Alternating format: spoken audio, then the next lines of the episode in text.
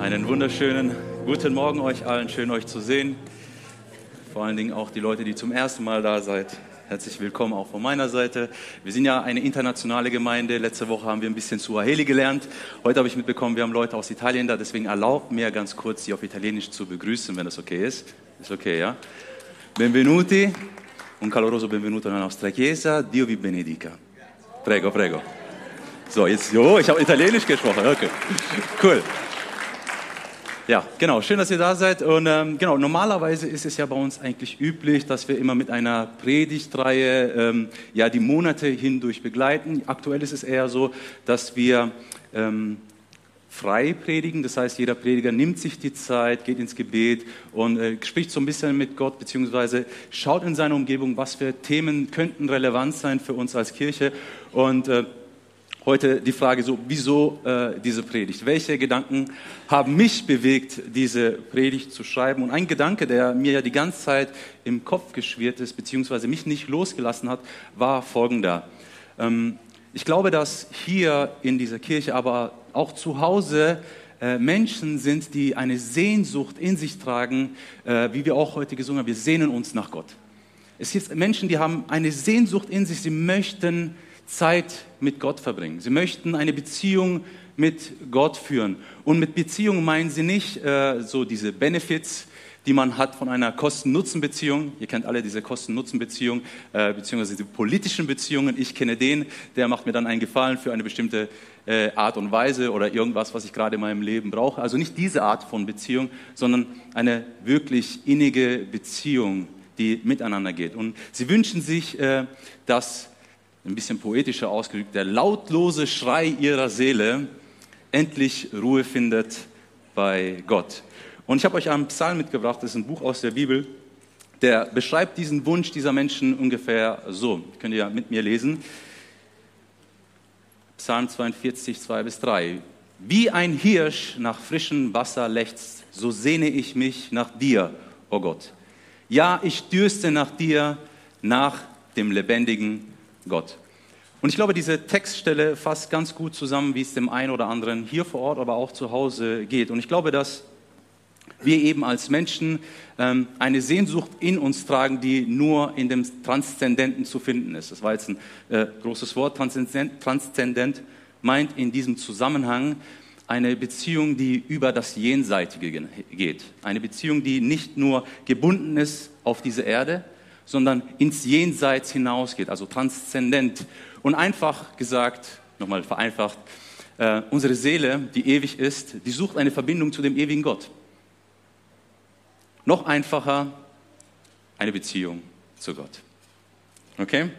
Und ich glaube, dass jeder Mensch irgendwie dieses Empfinden in sich hat, eine Beziehung zu Gott aufzubauen. Nur stelle ich einfach in letzter Zeit immer wieder fest, dass wir in unserer Zeit wirklich es schwer haben, eine Beziehung zu Gott aufzubauen bzw. aufrecht zu erhalten.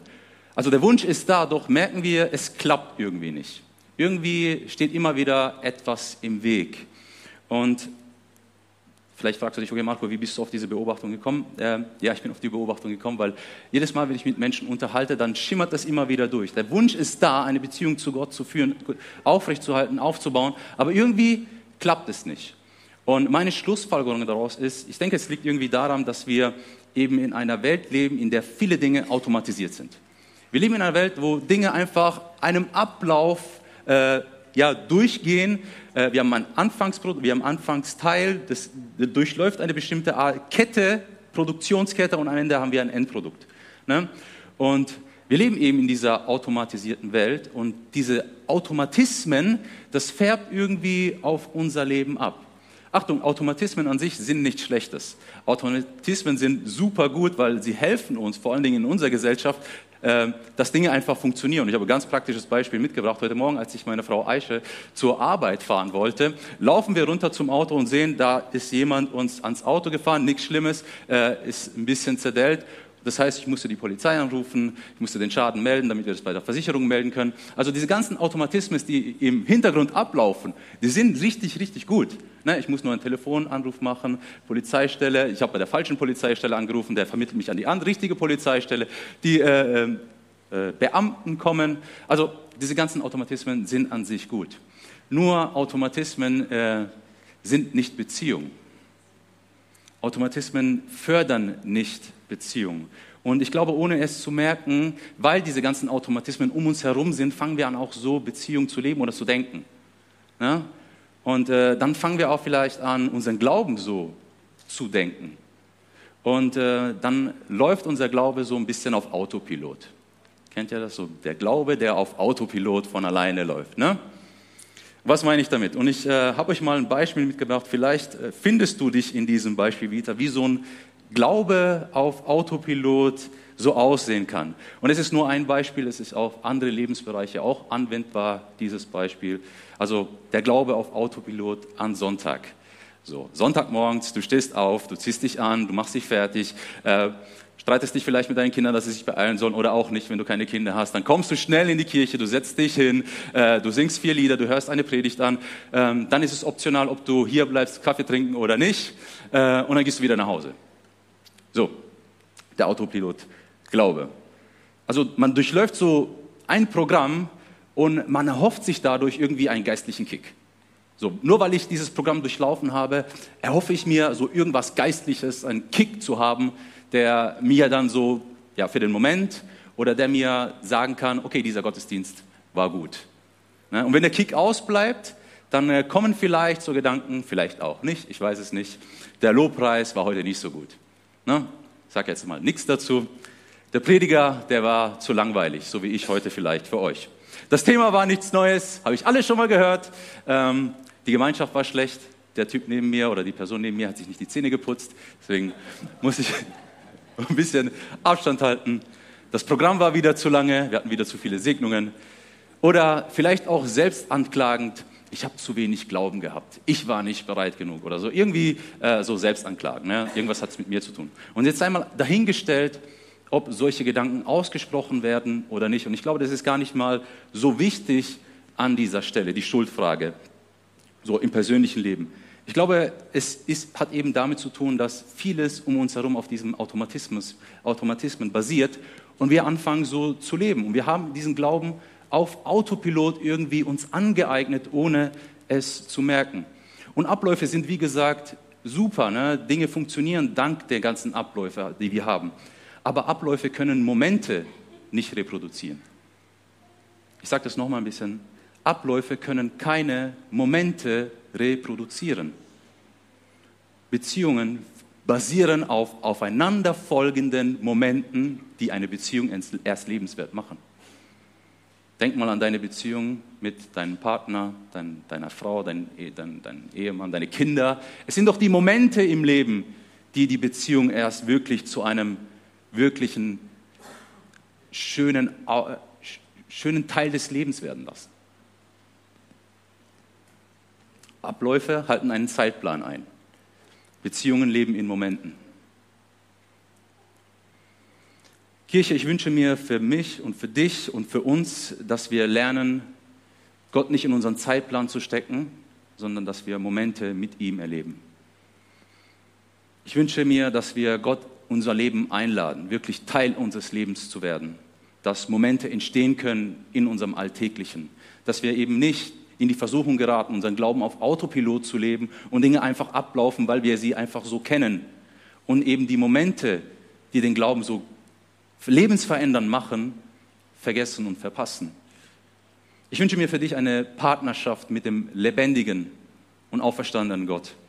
Ich wünsche mir Momente mit dem ewigen Gott für dich. Und ich wünsche mir für diese Kirche, dass wir einen frischen Wind, den du vielleicht jetzt gerade so auch erhoffst, weil so warm ist, in deine Beziehung zu Gott. Und deswegen ist der Titel von unserer Predigt heute, damit du dir das vielleicht merken kannst, wenn du zu Hause bist, frischer Wind in deiner Beziehung zu Gott.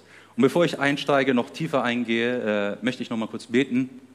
Und wenn du möchtest, dann schließ deine Augen mit mir. Und wenn du am Ende damit einverstanden bist, dann sag Amen mit mir. Ja?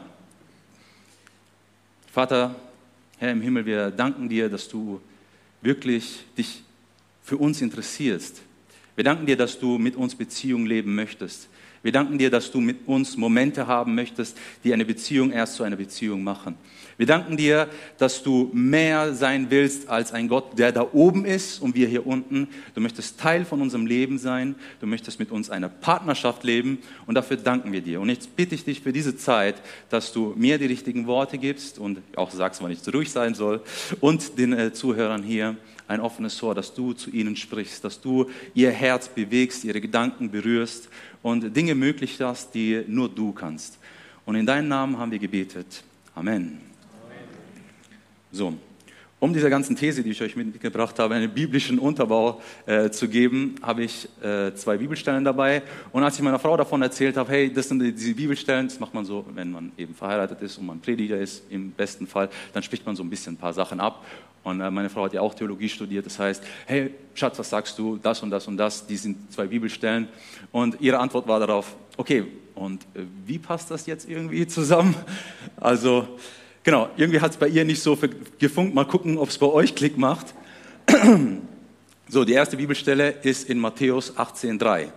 Und es ist Jesus, der hier spricht. Wahrlich, ich sage euch, wenn ihr nicht umkehrt und werdet wie die Kinder, so werdet ihr nicht in das Reich der Himmel eingehen. Und der nächste Bibelvers, den ich euch mitgebracht habe, doch ich sage euch die Wahrheit. Es ist besser für euch, wenn ich gehe. Das ist auch Jesus, der hier spricht. Sonst käme der Helfer nicht, der an meiner Stelle für euch da sein wird. Wenn ich nicht mehr bei euch bin, werde, werde ich ihn zu euch senden. Und geht es dir genauso wie meiner Frau? Ja. Okay, schauen wir mal, ob wir das irgendwie auf die Reihe bekommen. Also wir, wir schauen uns erstmal die einzelnen Bibelstellen ein und äh, hoffentlich geht das Ganze ein wenig auf. Also die erste Stelle äh, blenden wir nochmal ein. Jesus spricht hier zu seinen Jüngern, wenn ihr nicht umkehrt und werdet wie die Kinder, so werdet ihr nicht in das Reich der Himmel eingehen. Ich hatte ja schon gesagt, Jesus spricht hier zu seinen Jüngern und mit diesem Satz beantwortet er eigentlich eine, nicht eigentlich, er beantwortet den Jüngern eine Frage, die sie gestellt haben. Und die Jünger haben Jesus vorher eine Frage gestellt und die Frage ging ungefähr in diese Richtung. Wer ist wohl derjenige unter uns, der das größte Ansehen haben wird, wenn es dann im Himmel sein wird? Wer von uns ist der Größte? Jesus, wer von uns ist der Größte? Und eigentlich ist es eine super spannende Frage, die auch super relevant ist für unsere Zeit, aber wir können darauf nicht eingehen. Ähm, aber eigentlich zieht die Frage ja auf eine, Sache ab. Ähm, wieder dieses Kosten-Nutzen-Denken. Was muss ich tun, damit ich der Größte bin. So, was muss ich leisten, um das größte Ansehen zu bekommen? Was muss ich tun, um mich von der Masse abzuheben und gefeiert zu werden? So, Jesus, was muss ich tun, um der Größte zu sein? Und Jesus antwortet einfach, wie so oft, immer wieder anders. Er stellt unser Denken auf den Kopf, indem er es herausfordert. Wir denken in bestimmten Denkmustern und Jesus denkt einfach in der Himmelskultur, die ganz anders ist wie die Kultur dieser Erde. Und er antwortet eben äh, mit diesem Satz, wahrlich, ich sage euch, wenn ihr nicht umkehrt und werdet wie die Kinder, so werdet ihr nicht in das Reich der Himmel eingehen. So, er sagt ihnen, bevor ihr daran denkt, wer der Größte sein will, denkt, macht euch mal erstmal klar, wie ihr überhaupt in Himmelreich kommt. Das sollte euch erstmal bewusst sein. Was ist das Himmelreich überhaupt, bevor wir erstmal diese Frage, diese Frage oder diese, diesen Text ein bisschen mehr mit Leben einhauchen. Das Himmelreich. Das Himmelreich ist ganz einfach ausgedrückt der Herrschaftsbereich von unserem Herrn und Gott. Es ist der Herrschaftsbereich, in dem die Maßstäbe Gottes und das Gesetz Gottes zählt. Wie eben in diesem Bundesstaat halt auch, wo wir auch leben, sind Gesetze und es gibt Maßstäbe und da haben die ihr Recht und die zählen. Und im Himmelreich ist es genauso. Im Himmelreich zählen die Maßstäbe und das Gesetz von unserem Gott. Also was muss ein Mensch tun, um in dieses Himmelreich überhaupt teilzuwerden? Was muss man tun, um Citizens oder äh, das war Englisch, sorry, äh, eine Bürger, danke, eine Bürgerschaft des Himmels zu bekommen. Wie kann ich, was kann ich tun, um eben diese Bürgerschaft zu bekommen? Und laut Jesus müssen eben diese zwei Bedingungen erfüllt werden. Die eine Bedingung ist Umkehr und die andere, die super interessant ist, werden wie die Kinder. So Umkehr, wenn du schon länger in der Kirche unterwegs bist, dann weißt du schon, was das heißt. Wenn du nicht länger dabei bist, dann gib mir eine Minute, dann kläre ich dich auf. Umkehr aus das griechische Wort Metanoia, was meint, eine 180-Grad-Wende hinter sich zu legen. Eine 180-Grad-Wende in der persönlichen Lebensführung. Und die Bibel spricht davon, dass der Mensch ohne Gott eine Lebensführung lebt, die sich von Gott entfernt. Es ist eine Lebensführung, die gegen Gott rebelliert, gegen die Maßstäbe, gegen die Gesetze Gottes rebelliert sie und sie sagt offensichtlich mit der ganzen Lebensführung, kommt es aus ihren Sprossen raus, ich möchte nichts mit dir zu tun haben, Gott, deswegen lebe ich mein Leben hier, du kannst tun, was du willst dort, ich bin hier und gehe diesen Weg. Umkehr bedeutet, ich mache eine 180-Grad-Drehung und ändere meine Lebensführung hin zu Gott. Ich wende mich ab von dem, wie ich vorher gelebt habe und wende mich hin zu Gott, zu seinen Maßstäben, zu seiner Kultur. Und während dieses Prozesses darf ich meine Kultur, meine Maßstäbe von seinem Wort hinterfragen lassen. Das ist die erste Bedingung, also Umkehr. Und wie sieht diese neue Lebensführung dann eben aus, wie Jesus sagt, werden wie die Kinder. Also hier sollen erwachsene Menschen, mündige Menschen, äh, im besten Fall verantwortungsbewusste Menschen werden wie die Kinder. Und ich glaube, jeder weiß, dass Jesus hier ein Idealbild meint. Ne? Jeder, also erwachsene Menschen sollen nicht rum, äh, kindisch werden. Ne? Und wir wissen auch, dass Kinder eben nicht perfekt sind. Ne? Es ist, wie gesagt, ein Idealbild, das Jesus hier uns zeichnet. Aber Kinder leben in einer Abhängigkeit zu ihren Eltern. Und das ist etwas, was Jesus uns zeigen möchte. Und im regionalhistorischen Kontext meint es noch konkreter die Abhängigkeit des Kindes zu seinem Vater. Wir kennen aus, dem, äh, mediorientalen, äh, aus der mediorientalen Welt ist ja, der Vater hat eine ganz besondere Autoritätsperson, äh, also äh, Bedeutung in dieser Kultur. Und äh, der Vater ist dann eben der Punkt, wo das Kind sich hin orientiert für die persönlichen Lebensentscheidungen. Dinge werden mit dem Vater abgesprochen. Es meint eben diese Abhängigkeit zum Vater. Und diese Abhängigkeit, der Vater, der der Verantwortungsträger der Familie ist, der wird nicht in Frage gestellt, was er da sagt. So, bist du sicher, dass du das so machen willst, Vater? So, das, das gab es nicht. Gibt es manchmal auch nicht. Aber so ein bisschen das ist das Bild, was Jesus uns zeigt, zeigt, zeigt. So, ich vertraue dem Vater im Himmel. Und ich hinterfrage nicht ständig, ob seine Motive richtig sind, ob das gut für mich ist oder sonst was. Ich vertraue darauf, dass er der Verantwortungsträger meines Lebens ist und folge ihm nach. Also wenn du ins Himmelreich kommen möchtest, dann soll deine Lebensführung verändert werden werden wie ein Kind. Und dieses Kind, das Bild eines Kindes, das lädt uns ja ein, noch ein bisschen weiter zu denken. Es gibt nicht nur die eine Sache. Und wie gesagt, wie ich vorhin gesagt habe, äh, das Kind ist ein Idealbild. Ne? Kinder können super die Quälgeister sein. Ähm, wir alle wissen, dass Kinder nicht perfekt sind. Und damit es so ein bisschen Leichtigkeit bekommt, habe ich euch ein Bild von meiner Kindheit mitgebracht. So, Kinder sind Frechdachse. Ja, bei uns zu Hause war das meistens so, wenn was kaputt gegangen ist, dann gab es auch einen Autopilot bei uns in der Familie. Wenn was kaputt gegangen ist, dann war die Antwort von allen Anwesenden, Marco war's. So, das äh, widerlegt jetzt ein bisschen meine These, aber egal. Äh, also wenn Kinder ist, wie gesagt, ein Idealbild, was Jesus uns hier zeigt. Kinder sind Frechdachse, Kinder machen das, das Leben der Eltern nicht immer einfach, schlaflose Nächte und hier sehe ich nickende Köpfe. Also Genau. Aber was ist das Idealbild des Kindes? Du wieder ausblenden, bitte. Wie ich euch schon gesagt hatte, Kinder vertrauen ihren Eltern bedingungslos. Und das spricht von Unterordnung. Das spricht von Leitungsfähigkeit. Ich lasse mich leiten, ich ordne mich unter. unter. Kinder wissen von ihrer Abhängigkeit zu ihren Eltern und es zeugt von Demut. Man ist demütig, indem man sich unterordnet. Kinder suchen Schutz bei ihren Eltern, wenn sie Angst haben. Wenn draußen ein Gewitter ist, Mama und Papa können das Gewitter nicht stoppen und trotzdem rennen sie zu ihren Eltern und suchen da Schutz. Und das spricht mir von Geborgenheit und wieder hier Vertrauen. Und für uns heute ist folgende Eigenschaft eines Kindes wichtig. Kinder leben im Moment. Kinder leben im Moment und sind nicht getrieben vom Ziel, wie wir Erwachsenen viel zu oft. Und vielleicht hast du diese Erfahrung gemacht. Ich habe selbst keine Kinder, aber meine Schwestern haben genügend Kinder, damit ich diese Erfahrung auch mit ihnen gemacht habe. Und wenn ich bei meinen Eltern bin, dann äh, ist da in der Nähe ein Spielplatz. Äh, und dann heißt es, komm, lasst uns zum Spielplatz gehen. Und allein der Weg zum Spielplatz ist für Erwachsene immer so, boah, Wieso brauchen die so lange? An jeder Ecke bleiben die stehen. Immer ist irgendwas äh, auf dem Boden, was wichtiger ist. Ein Käfer, ein Stein oder ein Stock. Also die banalsten, simpelsten Dinge, die dein Leben jetzt nicht bereichern. Aber für Kinder ist es wow. Ne? Und wir sind so getrieben, erst wenn wir auf dem Spielplatz sind, dann haben wir Spaß. Und es, um einfach, um euch zu zeigen, Kinder leben im Moment. Kinder sind jetzt und sind nicht vom Ziel getrieben. Wir denken, wenn ich am Ziel bin, dann darf ich Spaß haben. Aber wie sieht es aus, wenn wir das lernen von Kindern?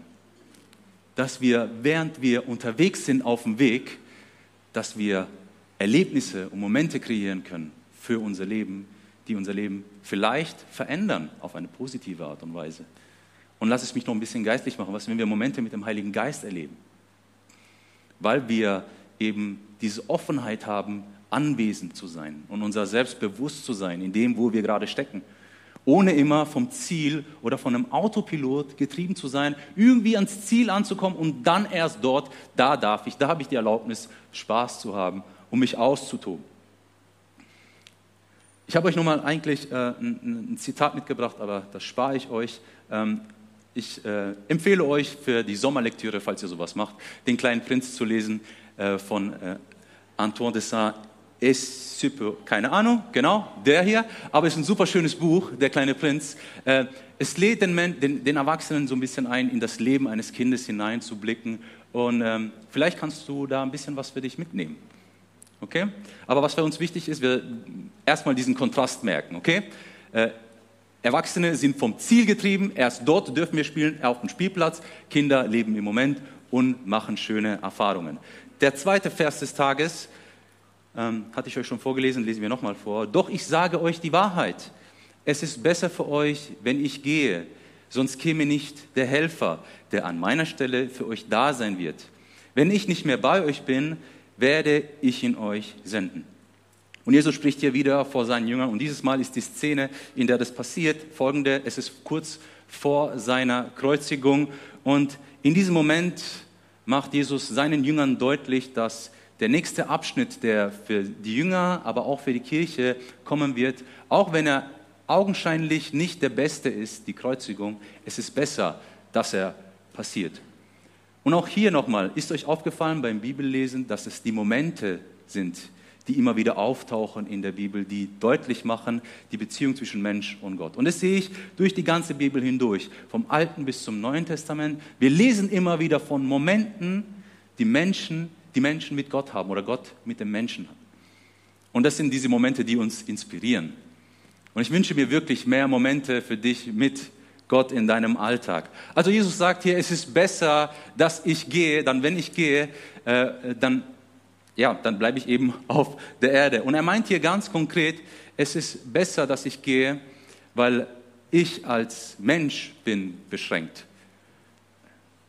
Was erstmal klingt wie eine Häresie, Achtung für die ganzen Theologen, ich meine hier die historische Person Jesus Christus von Nazareth. Ich meine nicht die zweite Person der Trinität und ich meine auch nicht den auferstandenen, verherrlichten Jesus Christus. Ich meine die historische Person Jesus Christus, der Mensch. Er war beschränkt in seinem Sein, er konnte nicht allgegenwärtig sein. Okay? Er war begrenzt auf, auf Zeit und Raum. Er war nicht frei überall äh, beweglich. So, Jesus sagt hier, es ist besser für euch, dass ich gehe, weil ich werde euch jemand senden, der anders als ich allgegenwärtig ist. Der Heilige Geist, der eben nicht beschränkt ist, wie ich in meiner menschlichen Natur, der gebunden ist in Raum und Zeit und vielleicht auch auf einem Ort. Der Heilige Geist wird kommen an meiner Stelle. Und dieser Heilige Geist, das lesen wir auch in der Apostelgeschichte, ist der Katalysator der Kirche gewesen, der die Kirche nach außen in die ganze Welt getragen hat. Stellt euch mal vor, Jesus wäre geblieben als menschliche Person, wie schleppend und langsam das vielleicht noch gewesen wäre. Vielleicht wäre das nur lokal beschränkt. Der, der Heilige Geist, der Katalysator der Kirche, der die Kirche global wachsen hat lassen. Der uneingeschränkt, der frei, der nicht beschränkt ist von Raum und Zeit oder Örtlichkeiten. Er ist gekommen und wirkt in der Kirche. Er ist hier in, unter uns erfahrbar und für den Gläubigen erlebt in dir. Gott, der Heilige Geist, lebt in dir. Und du kannst den Heiligen Geist in seinem Leib, die Kirche, erfahren, weil er unter uns ist. So berichtet uns das die Bibel und so haben wir auch die Erfahrung gemacht, dass der Heilige Geist unter uns ist und zu unseren Herzen spricht, zu unseren Gedanken spricht. Und Dinge aufdeckt, die vielleicht im Verborgenen sind, aber Dinge, die Jesus, die der Heilige Geist sieht und uns helfen möchte, näher zu Gott zu kommen. Und es ist eben dieses Versprechen, dass wenn wir umkehren und werden wie die Kinder, dann wird uns der Heilige Geist geschenkt. Und das sagt uns die Bibel auch in Galater 4, 6. Weil ihr nun seine Kinder seid, schenkte, Gott, schenkte euch Gott seinen Geist, denselben Geist, den auch der Sohn hat. Der Heilige Geist, also Gott selbst, möchte mit uns in Beziehung treten, möchte mit uns unterwegs sein. Er möchte mit dir eine Partnerschaft führen.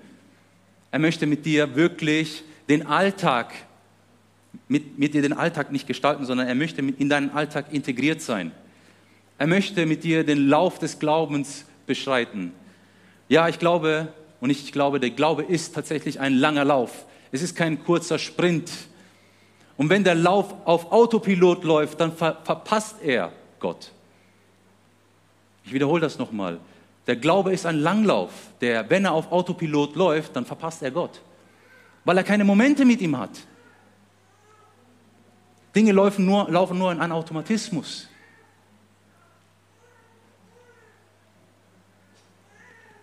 Wisst ihr, Autopilot, glaube ich, ist ungefähr so, wie wenn ich mit meiner Frau unter einem Haus lebe, also unter einem Dach lebe, und jeder macht sein eigenes Ding und ab und zu mal sieht man sich und sagt vielleicht Hallo.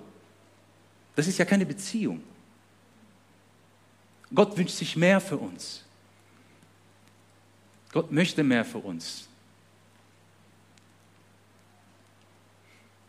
Der Autopilot ist nur auf das Ziel fokussiert, auf die Zwischenetappen in deinem Leben und, wenn du geistlicher bist, auf das Endziel, der Himmel.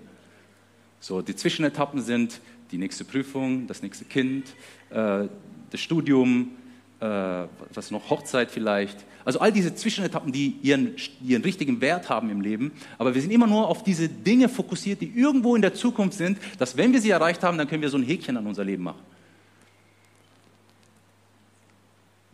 Es verpasst die Momente. Ein solches Leben verpasst die Momente. Wir möchten werden wie die Kinder. Auf dem Weg in der Bibel werden die Christen die des Weges genannt, die ersten Christen. Die des Weges. Und lass es mich noch ein bisschen ausschwingen. Die des Weges, die Momente mit dem Heiligen Geist erleben. Der mit dir ist, der in dir ist, der erfahrbar ist in der Kirche, der global ist, der nicht eingeschränkt ist, der frei ist, der überall auf dieser Welt erfahrbar ist. Der nicht gebunden ist an einen Ort. Ja, Marco, du hast uns doch den Psalm vorgelesen, 42. Da schreibt doch der Psalmist, dass er diesen Wunsch hat, bei Gott zu sein. Lass uns doch mal diesen Psalm kurz anschauen. Wie ein Hirsch nach frischem Wasser leckt, so sehne ich mich nach dir, o oh Gott. Ja, ich dürste nach Gott, dem lebendigen Gott. Wann darf ich in deinen Tempel kommen? Wann darf ich wieder vor ihn treten?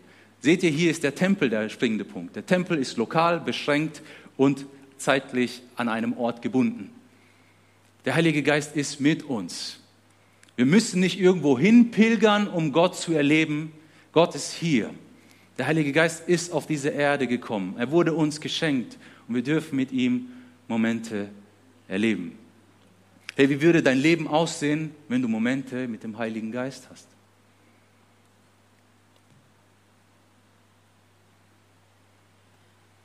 Wie würde mein und dein Leben aussehen, wenn wir mehr Momente mit dem Heiligen Geist haben? Hey, was passiert eigentlich, wenn wir Momente mit dem Heiligen Geist haben? Ich glaube, dass dieses Bedürfnis, was ich am Anfang beschrieben habe, diese ewige Seele, die den ewigen Gott sucht, dass wir da andocken, wir kommen da eigentlich zur Ruhe. Diese Getriebenheit, dieses, diese Unruhe, dieses, was den Mensch, was jeder von uns kennt, dieses Gefühl, das kommt irgendwie zur Ruhe, weil wir docken bei Gott an, wenn wir Momente mit dem Heiligen Geist haben.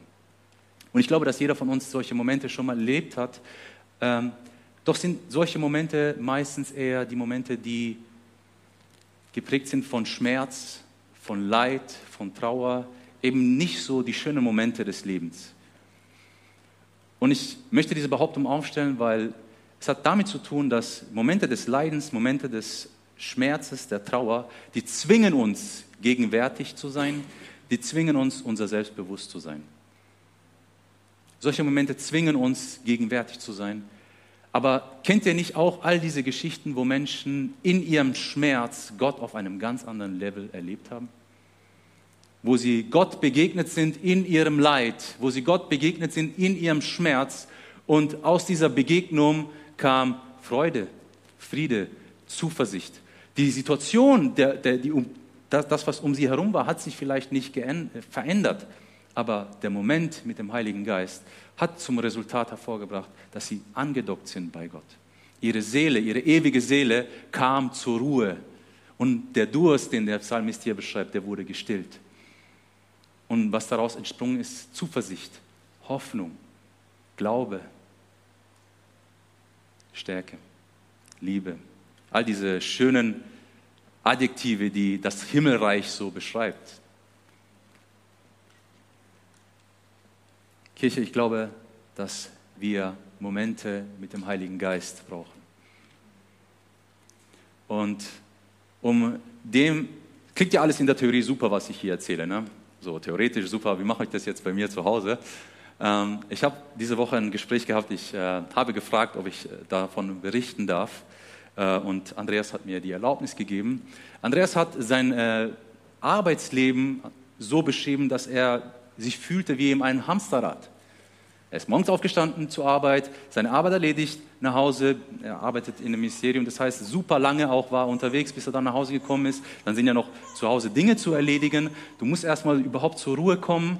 Und seine ganze Woche war so durchstrukturiert, dass er wirklich super wenig Zeit hatte, um überhaupt zur Ruhe zu kommen. Und dann hat er sonntags morgens den Gottesdienst und dann das, wo er wirklich frei hatte, wo er zur Ruhe kommen konnte, das war dann Sonntagnachmittags, wo wahrscheinlich die Gedanken auch schon da sind, ja, was mache ich jetzt diese Woche? So, seht ihr mal, wie wir zur Ruhe kommen können, wenn wir auf Autopilot leben. Und äh, wir haben, äh, wir singen hier ein Lied, was wir jetzt auch gleich nochmal singen werden, wo es eben darum geht, Herr, ich schaffe Raum für dich. Und äh, nimm das als Inspiration, nicht als Schablone für dein Leben, was ich jetzt sage, was Andreas dann gemacht hat. Nimm das als Inspiration, nicht als Schablone für dein Leben. Ähm, Andreas hat Gott gefragt, wie schaffe ich Raum für dich? Und er ist in einen Prozess gegangen, einen Gebetsprozess, in Gespräch, wahrscheinlich auch mit äh, ja, Freunden oder sonst was, weiß es nicht genau. Aber er ist dann zum Entschluss gekommen, es ist besser für mich, wenn ich erstmal auf Teilzeit gehe, um Raum zu schaffen für Gott. Ich möchte mir mehr Zeit freikaufen, um Momente mit Gott zu haben. Ich möchte mir mehr äh, Zeit freikaufen, um ein Leben zu führen, das Momente mit dem Heiligen Geist hat. Er hat gesagt, ich schaffe Raum für dich.